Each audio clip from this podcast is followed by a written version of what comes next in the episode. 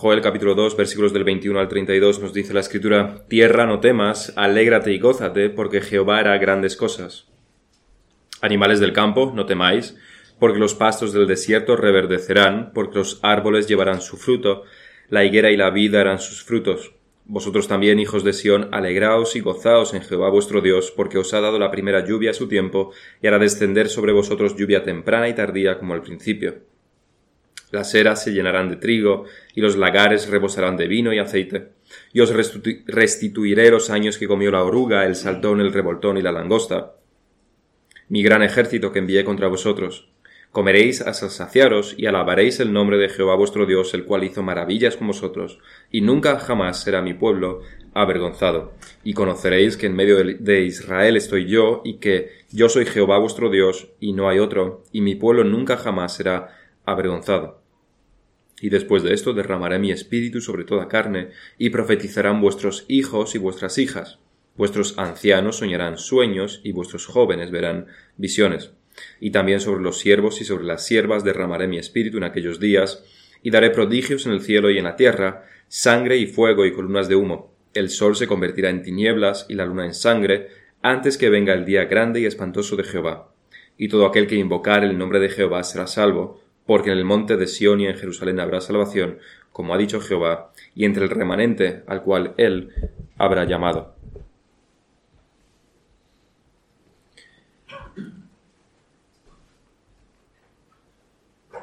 En nuestro último sermón sobre, sobre Joel nos hemos estado introduciendo a este capítulo 2 y nos hemos estado introduciendo en particular en la parte de las promesas que encontramos en el libro de Joel. Primero, hemos visto la primera parte de Joel, el primer capítulo, capítulo era el juicio y el castigo. Después, en el capítulo 2, empezó con, el, con la exhortación al arrepentimiento. Y finalmente hemos entrado ahora en la parte de las promesas, siempre y cuando decíamos, hay arrepentimiento, hay una condición. Y realmente nos estuvimos parando bastante en este asunto del arrepentimiento y también fe como requisito para el perdón, para las promesas que se dan aquí. Si no entendemos que este requisito, si no entendemos que este requisito, este es un requisito de la salvación, el arrepentimiento, estamos perdidos y en todo el sentido de la palabra. Estamos condenados, perdidos, es decir, sin salvación. Y es que se escucha mucho, decíamos, sobre el amor incondicional de Dios, se predica mucho en muchos, en, en en muchos sermones y muchos predicadores que eh, en sermones pastelosos podríamos decir. El amor incondicional de Dios, como Dios te ama sin importar lo que hayas hecho o lo que hagas, etcétera, etcétera. Y a veces es muy difícil argumentar en contra de todo esto o pensar una respuesta en, en contra de esto porque a estas, a estas predicaciones, a estos sermones, a estos mensajes, les falta contexto. O más bien, porque son sacados de contexto.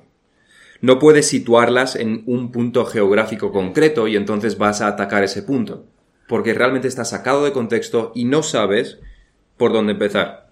¿Por dónde empiezas cuando escuchas un sermón así? El asunto es que cuando en la Biblia se nos habla o se nos muestra el amor incondicional de Dios o la profundidad del amor de Dios, es en el contexto de la familia de la fe, en el contexto de la elección de Dios en el contexto del pueblo de Dios. En Romanos 8, en los últimos versículos, se nos dice, por lo cual estoy seguro, este versículo lo han aprendido los niños hace poco, por lo cual estoy seguro de que ni la muerte, ni la vida, ni, ni ángeles, ni principados, ni potestades, ni lo presente, ni lo porvenir, ni lo alto, ni lo profundo, ni ninguna otra cosa creada nos podrá separar del amor de Dios que es en Cristo Jesús, Señor nuestro. Esto es increíble. Pero esto es en el capítulo 8 de Romanos. Es una carta no solamente, no solamente que es dirigida a creyentes, sino que además quiénes somos estos nosotros de quien Pablo habla aquí está definido con precisión en los versículos anteriores. Son los llamados de Dios, son los elegidos de Dios. A estos se les dice esto. A estos se le dicen estas palabras tan profundas sobre, la, sobre el amor de Dios. Pero más aún, algo que debemos tener muy en cuenta es que los llamados de Dios, los elegidos de Dios, son aquellos que se han arrepentido y viven una vida santa. En palabras de Pablo, mismo capítulo 8, unos versículos antes solamente, así que hermanos, deudores somos no a la carne, para que vivamos conforme a la carne. Porque si vivís conforme a la carne, moriréis, mas, por si, mas si por el Espíritu hacéis morir las obras de la carne, viviréis, porque todos los que son guiados por el Espíritu de Dios, estos son hijos de Dios. Este es el contexto del amor tan profundo, tan grande, inamovible de Dios. Este es. Esto lo mencionan los que venden el amor de Dios como una baratija para atraer a los inconversos, que es donde se utiliza. Mencionan que es a estos a los que Pablo les habla sobre el amor de Dios. Pero entonces, la pregunta es, ¿es incondicional el amor de Dios? La respuesta es, sí lo es, para su pueblo elegido, para ese pueblo al que también le da arrepentimiento y su Espíritu Santo para que vivan unas vidas santas delante de Él. Este es el contexto del amor de Dios. Esto es parte, esto es parte de lo que significa el amor de Dios. Dios da todo esto como parte, como por amor. Es el contexto, también decíamos, del pacto de gracia. Pero como este error sobre el amor de Dios encontramos mil más en el mundo cristiano. La pregunta que nos debemos hacer cuando escuchamos cosas raras es ¿Habla la Biblia en estos términos que estamos escuchando? Las categorías que se están utilizando, los conceptos que se están utilizando, ¿son conceptos bíblicos? ¿Están en la Biblia? ¿Hablan los apóstoles de esta manera? ¿Verdad? Cuando estamos escuchando estos sermones que nos pueden parecer raros, pero no sabemos exactamente qué es lo que está, qué es lo que está mal. Volvamos, como Valentín nos decía, volvamos a las escrituras, pensemos como las escrituras. No se trata solamente de usar palabras de la Biblia, sino también de usarlos, usar estos términos como la Biblia los usa y en el contexto en que se usan. Y eso es lo que estamos intentando aprender a través de tantos sermones. No es una cosa fácil, no es una tarea fácil. Aparte de esta condición de arrepentimiento que encontramos en estos pasajes, hay un segundo punto que también tiene que ver con el contexto y con pensar bíblicamente. Y es el tema, decíamos, esto lo estuvimos viendo, de las bendiciones materiales. Ya hemos desgranado cómo estas promesas que se le dan a Israel son las promesas correspondientes al antiguo pacto, en el cual ellos estaban. Pero nosotros no estamos en ese antiguo pacto. En el nuevo pacto no se nos prometen riquezas y prosperidad. De hecho, se nos promete más bien todo lo contrario pero se nos prometen infinitas bendiciones espirituales, indecibles bendiciones espirituales en Cristo. Es una de las diferencias entre el antiguo pacto y el nuevo pacto. Y realmente podemos ver ese progreso en estos versículos. Hay un progreso que va desde lo material hasta lo espiritual, que va desde el antiguo pacto en estos versículos hasta el nuevo que va desde lo meramente animal a lo superior, a lo racional y espiritual, que es acorde a la naturaleza humana porque las bestias del campo pueden contentarse con tener pasto y con eso tienen todo lo que pueden querer. Con eso están contentos, no necesitan absolutamente nada más. Pero el ser humano ha sido creado de manera diferente. Y tenemos razón, tenemos espíritu. Necesitamos algo más que solamente comida y bebida. Tenemos que observar este progreso en estos versículos de cómo se dirige primero a los animales y les menciona los pastos de los animales. Después se dirige a los israelitas y se les menciona que tendrán abundancia y se saciarán, como los animales, también tendrán esta parte de contentamiento, porque es necesaria también, pero también a los humanos les menciona la parte espiritual. Alabarán a Dios, conocerán a Dios. Esa es la diferencia entre el animal y el hombre. Y si usamos estas categorías, ¿Qué podemos decir de aquellos que se llaman cristianos y que todo lo que piden son riquezas y prosperidad? ¿Dónde los encuadramos? Podríamos decir que son más bien como animales, porque solamente miran al cuerpo. Pero el punto es otro. No es que sean animales, no lo son. Pero el punto es que no son espirituales. Y generalizando, no son espirituales porque no han nacido del espíritu, porque el que nace del Espíritu tiene otras prioridades, otras necesidades que son más de acorde a lo que el Señor nos enseña en Mateo 6:33, más buscad primeramente el reino de Dios y su justicia, y todas estas cosas, las materiales, os serán añadidas. Eso es lo que hace el espiritual. En este sermón nos vamos a adentrar también en estos últimos versículos de Joel 2 y lo vamos a hacer bajo cuatro puntos. El primero es, se titula, lo he titulado Más allá del antiguo pacto. El segundo, la promesa del derramamiento del Espíritu. El tercer punto, la extensión y al mismo tiempo la exclusividad de la salvación. Y en último punto, reflexionaremos también sobre los tiempos del fin, que también se menciona en estos versículos. Así que, primeramente, más allá del antiguo pacto. Es de vital importancia saber interpretar correctamente el Antiguo Testamento y quizás más atentos que nunca debemos estar cuando estamos en, un contexto, en unos versículos, en un texto de promesas. Porque a veces es difícil situarlas, de dónde están, a quién van dirigidas, cómo hacerlo. Nos enfrentamos a preguntas como ¿estas promesas son para el Israel físico o son para el Israel espiritual? ¿Son promesas literales o debemos espiritualizarlas? Buscar un sentido espiritual. ¿Se cumplirán en el futuro? ¿Se están cumpliendo ahora? ¿O ya se han cumplido? Y aunque esas preguntas son difíciles de contestar en algunos pasajes de la Biblia, aquí en Joel es bastante más fácil, porque podemos diferenciar bien entre los elementos materiales y los elementos espirituales. Podemos situar correctamente lo que está en el antiguo pacto y lo que está en el antiguo pacto. Y es fácil situar lo que está en el antiguo pacto porque se refiere a todas las bendiciones materiales. Ya estuvimos leyendo en Deuteronomio 28 cómo todas las bendiciones materiales que se prometen aquí en Joel están también listadas ahí. Igual que los castigos de la desobediencia, también están listados ahí, donde se menciona específicamente la plaga de langostas que es lo que ha asolado al pueblo de Israel en, en Joel. Esa parte es fácil. Eso es lo que pertenece al antiguo pacto. El castigo físico, la restauración física. Los animales del campo tendrán sus pastos, los israelitas tendrán aceite y vino y se saciarán. Antiguo pacto. Y también es fácil que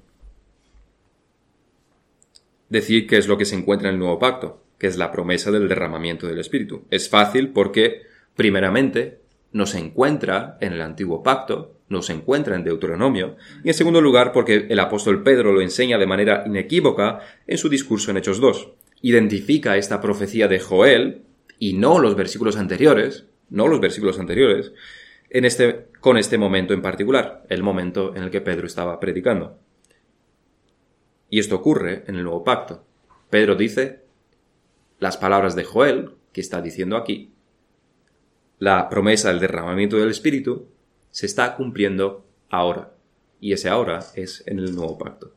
Entre estas dos partes tan claramente diferenciadas, lo material y lo espiritual, también hay un punto de inflexión, algo que pertenece tanto a un pacto como a otro. Hay un punto en común entre los dos pactos, que es el versículo que está justamente en medio. Y conoceréis que en medio de Israel estoy yo, y que yo soy Jehová vuestro Dios y no hay otro, y mi pueblo nunca jamás será avergonzado. Y realmente, este versículo, como decíamos, se encuentra justamente entre estas dos partes, entre lo material y lo espiritual. Se encuentra este versículo. Y pertenece a los dos pactos. Porque recordemos, en el antiguo pacto siempre hubo también un elemento espiritual. Siempre el propósito ha sido el de la adoración verdadera a Dios, tanto en el antiguo pacto como en el nuevo. Esto es siempre el fin último y es uno de los puntos comunes en los dos pactos, la verdadera adoración al verdadero Dios. Y aquí se encuentra este versículo que está justo en medio de ambos. Y realmente debemos estar muy atentos cuando estamos leyendo nuestras Biblias, sobre en cuál de los dos pactos se sitúan las promesas y bendiciones que se anuncian de manera casi continua en las Escrituras. Cuando escuchamos hablar de, de bendiciones futuras, de promesas, tenemos que saber situarlas. ¿Pertenecen al antiguo pacto o pertenecen al nuevo pacto? No solamente en los libros proféticos, sino que incluso en los salmos o los libros históricos las podemos encontrar. Y por supuesto también en el Pentateuco. En el Pentateuco hay promesas que se refieren al nuevo pacto. Y esta es una manera sana y bíblica de leer la Biblia. Especialmente es el autor a los hebreos el que hace este hincapié entre los dos pactos, aunque es nuestro Señor mismo quien nos introdujo a este tema, especialmente en la institución de la mesa del Señor, cuando dijo, esto es mi sangre del nuevo pacto, que por muchos es derramada. Aquí hace una clara separación entre lo antiguo y lo nuevo. A partir de ese momento estamos en el nuevo pacto. Cuando el Señor pronuncia estas palabras, todo cambia si tenemos en cuenta el hecho en sí del derramamiento de sangre. Esas son las palabras, pero estas palabras vinieron acompañadas de hechos concretos, su sacrificio.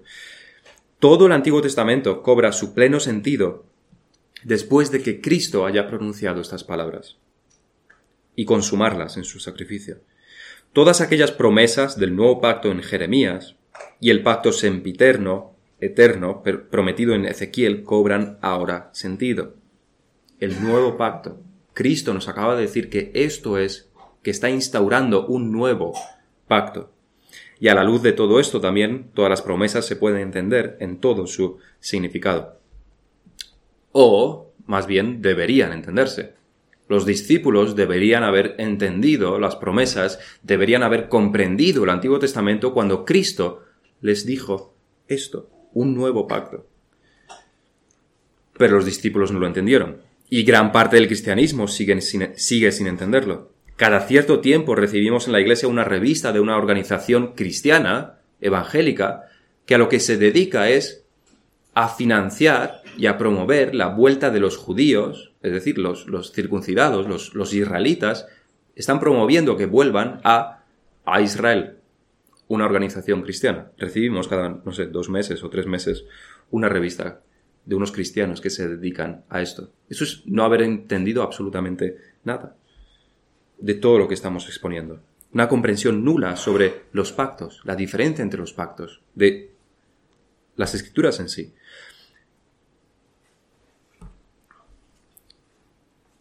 De lo que podemos estar seguros es que nosotros cometeríamos también este error y otros muchos errores peores, más graves, si no fuera por la gracia de Dios, si no fuera por las escrituras, si no fuera por también la tradición reformada que nos enseña sobre todas estas cosas. Pero esto debe grabarse en nuestras mentes. La promesa del derramamiento del Espíritu pertenece al nuevo pacto, y que esto lo vemos repetido en prácticamente todos los profetas, cómo se mezclan y a veces claramente, claramente y a veces no tanta las promesas del antiguo y del nuevo pacto. Muchas veces se, las podemos diferenciar claramente, otras veces no tan claramente, pero las podemos, debemos tratar de hacer esta diferencia. Pero esta promesa del derramamiento del Espíritu pertenece exclusivamente al nuevo pacto.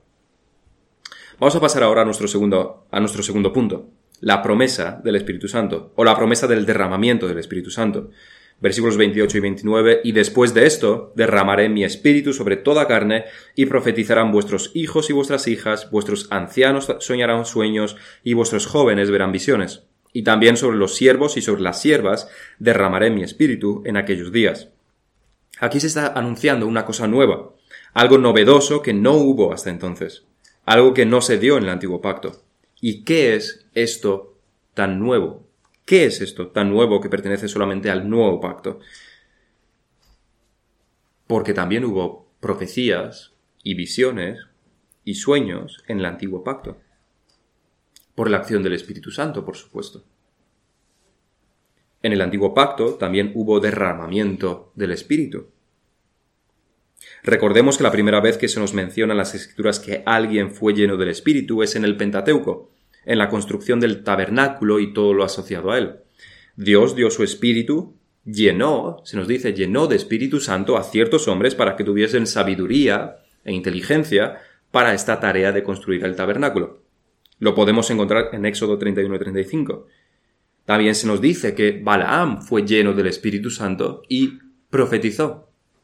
O del juez Otoniel, o de Gedeón, o Jefté, o Sansón, y un largo etcétera el Espíritu Santo llenó a todos estos hombres también. ¿Qué es entonces lo nuevo que se promete aquí? Lo nuevo es la extensión de este derramamiento sobre toda carne. Ese es el, el punto. Sobre toda carne. no sobre unos pocos, no sobre unas pocas personas exclusivas. De todo el pueblo de Israel, solo de unos pocos se dice que fueron, que fueron llenos del Espíritu o que el Espíritu vino sobre ellos. Solo unos pocos eran profetas, solo unos pocos vieron visiones, que eran los profetas.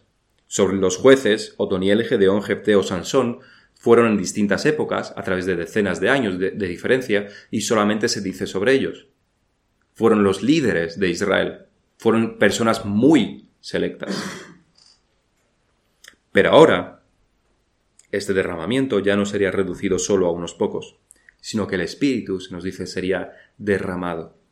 No como si cayeran unas gotas, sino un derramamiento. No unas salpicaduras, sino una inmersión completa. Y esto es lo que ocurrió en Pentecostés.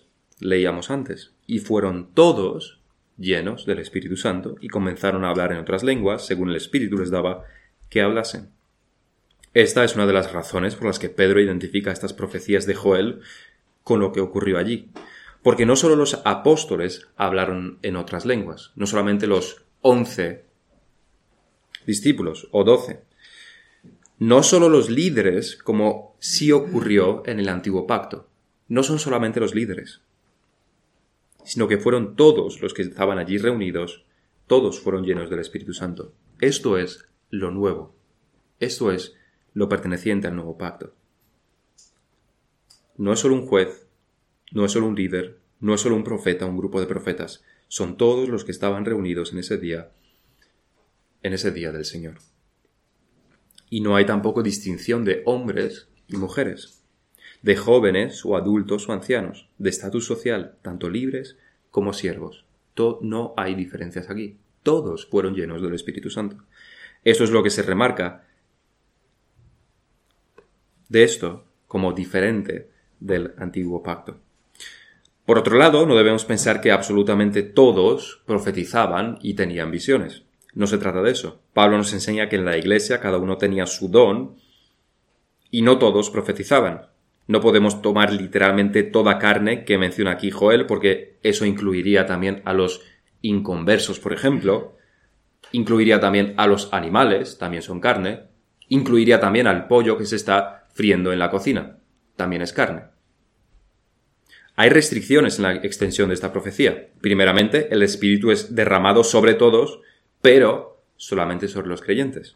En segundo lugar, aunque las profecías y visiones no tienen edad ni sexo ni condición social, eso no significa que todos tengan esos dones. Nos dice Pablo, porque a este es dada, por el Espíritu palabra de sabiduría, a otro palabra de ciencia, según el mismo Espíritu, a otro fe por el mismo Espíritu, y a otro dones de sanidades por el mismo Espíritu, a otro el hacer milagros, a otro profecía, a otro discernimiento de espíritus, a otro diversos géneros de lenguas y a otro interpretación de lenguas.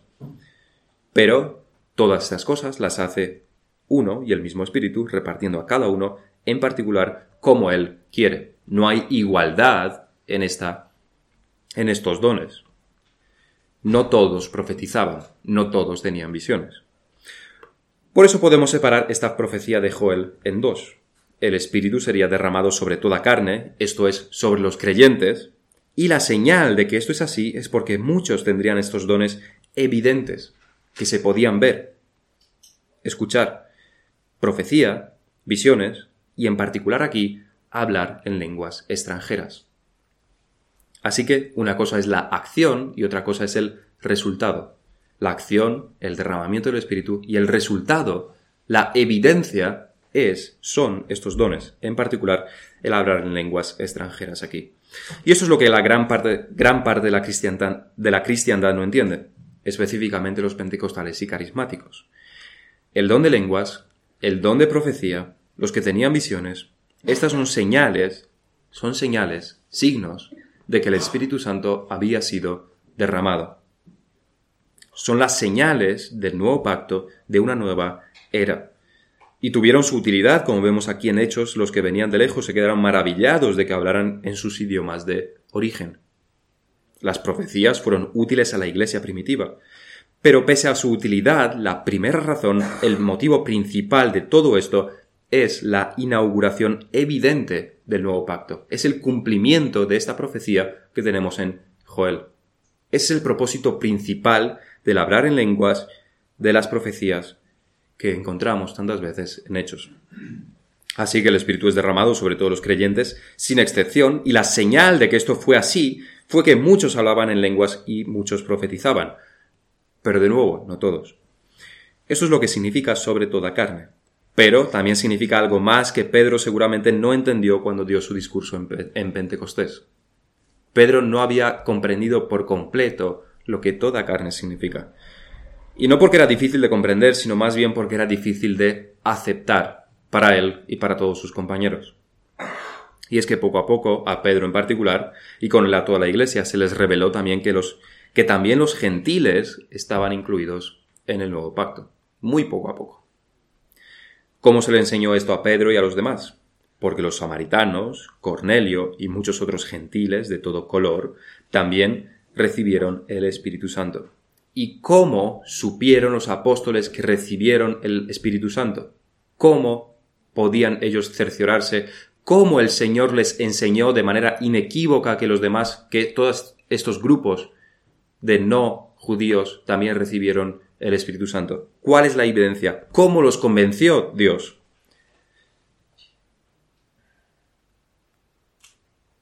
Por las señales. Está extremadamente claro en esos diez cuando fue a predicarle a Cornelio. Los convenció a través de las señales del derramamiento del Espíritu. Mientras aún hablaba Pedro estas palabras, el Espíritu Santo cayó sobre todos los que oían el discurso y los fieles de la circuncisión que habían venido con Pedro se quedaron atónitos de que también sobre los gentiles se derramase el don del Espíritu Santo. Estaban atónitos, porque no querían aceptarlo. Eran judíos, eran nacionalistas. No iban a aceptar que también los gentiles, Cornelio, un gentil, un sucio gentil, también tuviera el Espíritu Santo. Pero ¿cómo podían ellos constatar de que realmente el Espíritu Santo había venido sobre ellos, sobre estos gentiles? ¿Cómo podían ellos saberlo? Porque, versículo 46, los oían hablar en lenguas y que magnificaban a Dios. Esta es la evidencia de que el Espíritu Santo se había derramado también sobre los gentiles, porque hablaban en lenguas. Esta es la señal, la evidencia de que el Espíritu Santo había venido sobre ellos. Pero no es una señal que los gentiles necesitaran, no es una señal que nosotros necesitemos, era una señal que Pedro, en este caso, necesitaba ver, y los judíos que estaban con él. Ellos son los que necesitaban ser convencidos. ¿Cómo podrían haberlo sabido si no? Para su mentalidad sectaria judía, porque está en las promesas de Abraham y en muchas otras partes del Antiguo Testamento, como en este mismo también pasaje de Joel porque el Señor les habló de ovejas de otro redil y que tenían que predicar las naciones. Estaba bastante claro que los, que los gentiles también estaban incluidos en la salvación, para nosotros por lo menos. Pero para los judíos nacionalistas, por mil razones diferentes, por su mentalidad cerrada, no querían aceptar de ninguna manera esto. ¿Cómo podrían haber sabido ellos que los gentiles, no sabido, sino aceptado más bien, que los gentiles son partícipes en el nuevo pacto si no hubiera sido por estas señales tan evidentes. Era lo único que podía convencer a estos judíos sectarios, y aún así les costó bastante. Por eso también el don de lenguas, porque es una señal, es la inclusión de todas las naciones y pueblos, y una evidencia clara del derramamiento del Espíritu Santo. No que el derramamiento del Espíritu Santo sea lo mismo que hablar en lenguas, sino que el hablar en lenguas puede podía o no ocurrir cuando hay derramamiento, cuando hubo derramamiento del Espíritu. Por eso el libro de Hechos lo podemos resumir en una frase.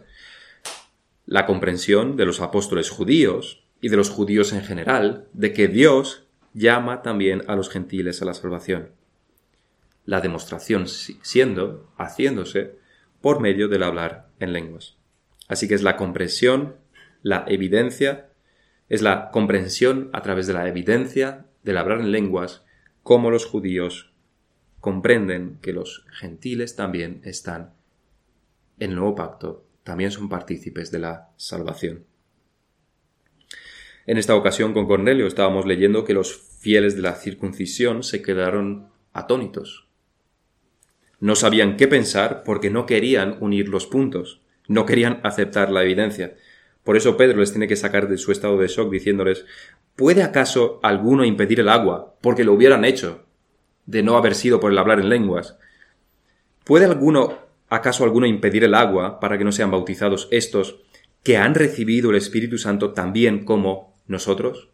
Esta es la evidencia clara. Lo han recibido el Espíritu Santo igual que ellos, igual que los apóstoles en, en Pentecostés. Por eso también deben ser bautizados. Eso es lo único que podía convencer a estos judíos, lo único. Unos capítulos más tarde en Hechos, en Hechos, Pedro tiene que defender esto en el concilio de Jerusalén. Aquí no había terminado todo. Seguían siendo los mismos judíos nacionalistas sectarios. Y dice Pedro, si Dios pues les concedió también el, mismo don que a nosotros, que hemos creído en el, en el Señor Jesucristo, ¿quién era yo que pudiese estorbar a Dios? Y ahora por fin parece que todos lo entienden, todos lo comprenden. Y dice el versículo 18 de Hechos 15, entonces oídas estas cosas callaron y glorificaron a Dios diciendo, de manera que también a los gentiles ha dado Dios arrepentimiento para vida. Por fin, después de miles de años de profecías y diciéndoles claramente por el mismo Señor mismo, por fin lo entienden. Felicidades. Esta es la conclusión. Esto es lo que debemos concluir cuando leemos sobre el hablar en lenguas en hechos, que los gentiles también han recibido el Espíritu Santo y por tanto son partícipes de la salvación por medio del arrepentimiento. Eso es algo que los judíos no les podía entrar en la cabeza de ninguna de las maneras. ¿Cómo sucios gentiles podían ser salvos y adorar a Dios juntamente con los israelitas? Imposible. No podían digerir eso. Pedro finalmente lo entendió por lo de Cornelio, pero incluso así Dios lo tuvo que trabajar antes con él con la visión de la comida inmunda. Dios ya lo había preparado antes de esa experiencia con Cornelio para que lo aceptase. Si no es por eso, difícilmente lo hubiera aceptado aún así. Tenían la mente y el corazón totalmente cerrados ante esa posibilidad. Y esta es una, también una de las razones por las que el Señor llama a Pablo para que sea el apóstol a los gentiles, entre otras razones. Porque Pablo nunca tuvo un problema con eso siempre lo comprendió. Él no tuvo ningún problema en aceptarlo y lo recibió más bien con entusiasmo y alegría. Nunca tuvo un problema con ello. Pedro, por ejemplo, sí tropezó después con el asunto de las comidas, como leemos en Gálatas. Pero Pablo no. No tenía esa dificultad natural para entender esta gran revelación. Por tanto, volvamos un momento al capítulo 2 de Joel. Y después de esto derramaré mi espíritu sobre toda carne y profetizarán vuestros hijos y vuestras hijas, vuestros ancianos soñarán sueños y vuestros jóvenes verán visiones. Y también sobre los siervos y sobre las siervas derramaré mi espíritu en aquellos días. ¿Qué significa esto? Significa que en el nuevo pacto Dios da su espíritu sobre cada uno de los incluidos en este pacto. Lo derrama. No son gotas que te salpican, sino que derrama el Espíritu Santo, a diferencia del antiguo, es decir, sobre cada uno de los creyentes. Y también significa que los que están en el nuevo pacto no son solamente judíos, sino que son de toda lengua, tribu y nación.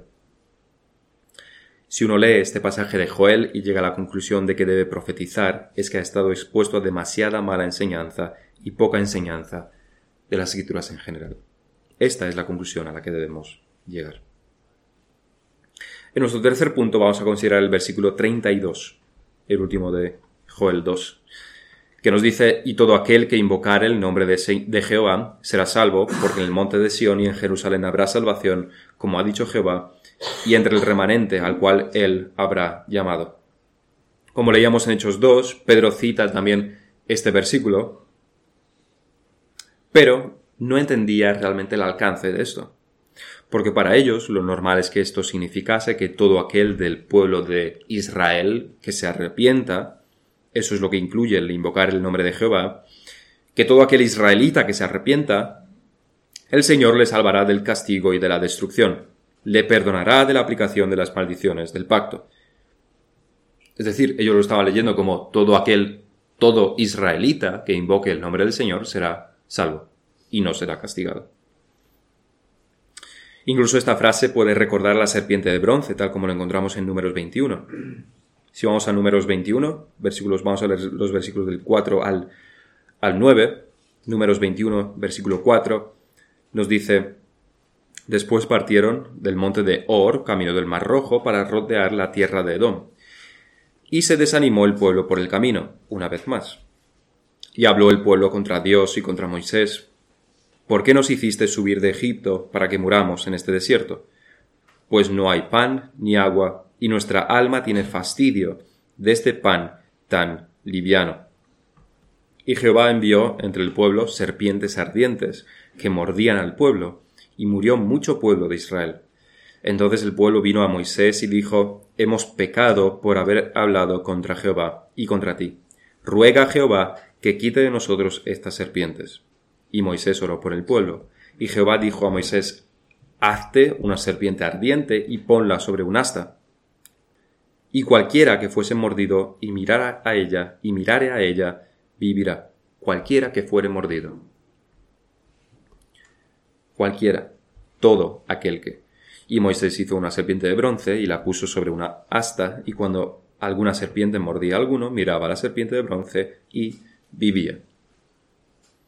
Así que en, este en estos pasajes de Joel han pasado un juicio y vendrá un juicio mucho peor, mucho más destructivo, será el día de Jehová, se nos menciona.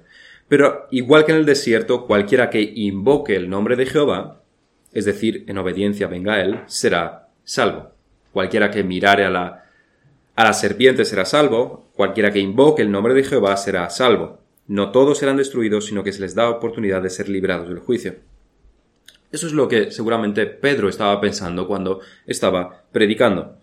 Y no es que estuviera mal, sino que simplemente era incompleto, porque no se refiere a todo aquel judío que invoque el nombre del Señor, como ellos pensaban, o cualquier israelita, como todos entendían, sino que todo aquel y cualquier persona sino que significa todo aquel y cualquier persona, es decir, judíos y gentiles. Esta es, la extensión de la salvación. No importa de dónde seas, no importa el idioma que hables, de qué tribu o nación seas. Si te arrepientes, serás salvo. Esto es lo que fue anunciado desde Génesis mismo y se aplicó en el nuevo pacto.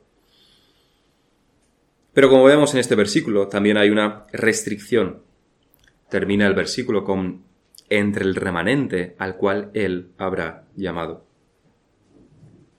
Podemos encontrar bastante lógico el que si a todos se les, da, la oportunidad, a cualquiera se les da la oportunidad, no todos la aceptarán. No todos se arrepentirán. No todos invocarán el nombre del Señor. Eso se da por supuesto. Que aunque todos tengan la oportunidad, no todos usarán esta oportunidad. Pero este versículo nos dice algo más que eso.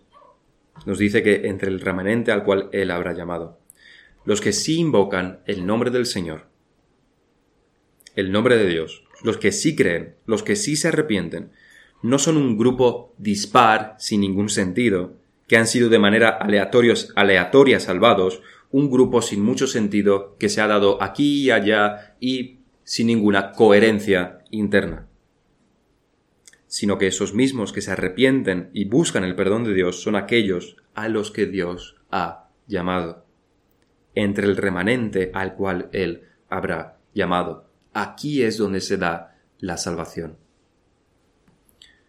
Estos son los que invocarán el nombre de Dios. Solo estos contestarán al llamado del Evangelio. Solo estos tendrán verdadera fe. Solo estos vendrán a Dios. El Evangelio se predica a todos, pero solo los llamados lo escucharán con obediencia.